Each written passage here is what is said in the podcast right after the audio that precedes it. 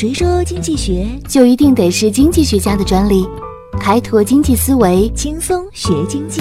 上山微电台，傻瓜经济学。Lone Star, where are you out tonight? 欢迎收听今天的傻瓜经济学，我是上山。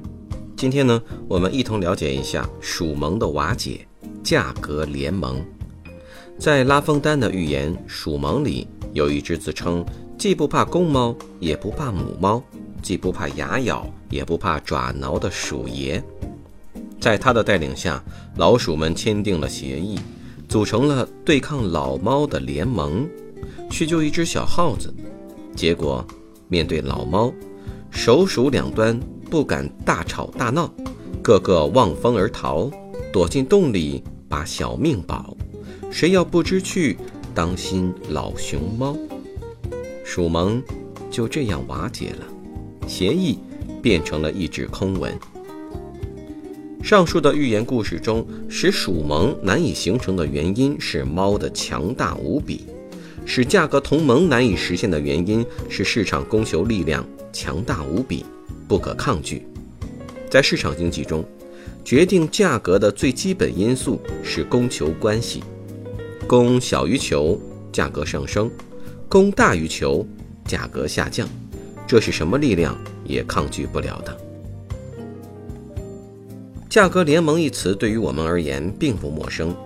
早在几年前，国内九大彩电企业结盟深圳，以同行议价形式共同提高彩电零售价格，并迫使彩管供应商降价，以钢铁、彩电为发端。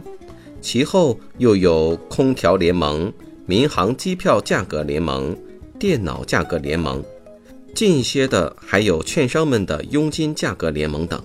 一时间甚嚣尘上。然而，这些价格同盟都无一例外摆脱不了短命而亡的宿命。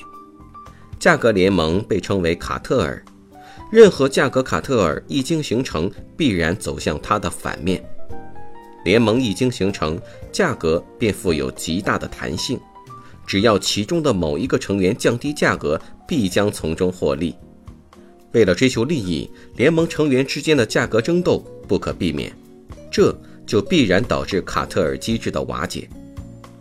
国内企业各种各样的联盟声不绝于耳，并且屡战屡败，而后又屡败屡战，很多企业乐此不疲。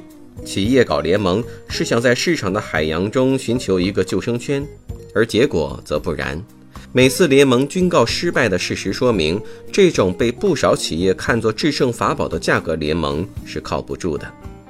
我国如今的经济时代似乎已成了联盟时代，在种种共同利益的驱动下，一些企业动不动就扛起联盟大旗，或是价格的抬价压价，或是限产保价，或是联合起来一致对外。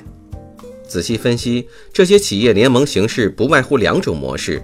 一是企业之间自愿建立的松散联盟，二是主管部门主导、企业参加的联盟。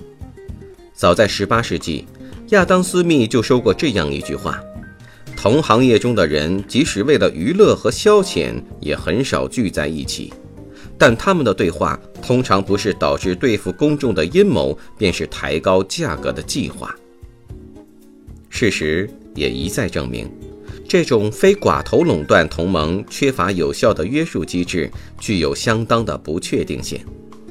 其实，企业之间的竞争还可进行一些非价格的竞争，如企业在提高产品质量、增加技术含量上下功夫，像品牌、技术竞争过度，优势企业兼并劣势企业，劣势企业主动从行业中退出，从国际市场上寻找出路等等。因此，中国的企业家们应该尽快地从联盟的阴影中走出来，以一种更加成熟的心态去谋求发展。价格联盟有以下特征：一、价格联盟是两个或两个以上的经营者自愿采取的联合行动；二、价格联盟是处于同一经营层次或环节上的竞争者之间的联合行动；三、联合行动是通过合同、协议或其他方式进行的。四、协议的内容是固定价格或限定价格。五、其共同目的是通过其限制竞争以获取高额利润。以上就是本期的节目，感谢您的收听，我们下期节目再见。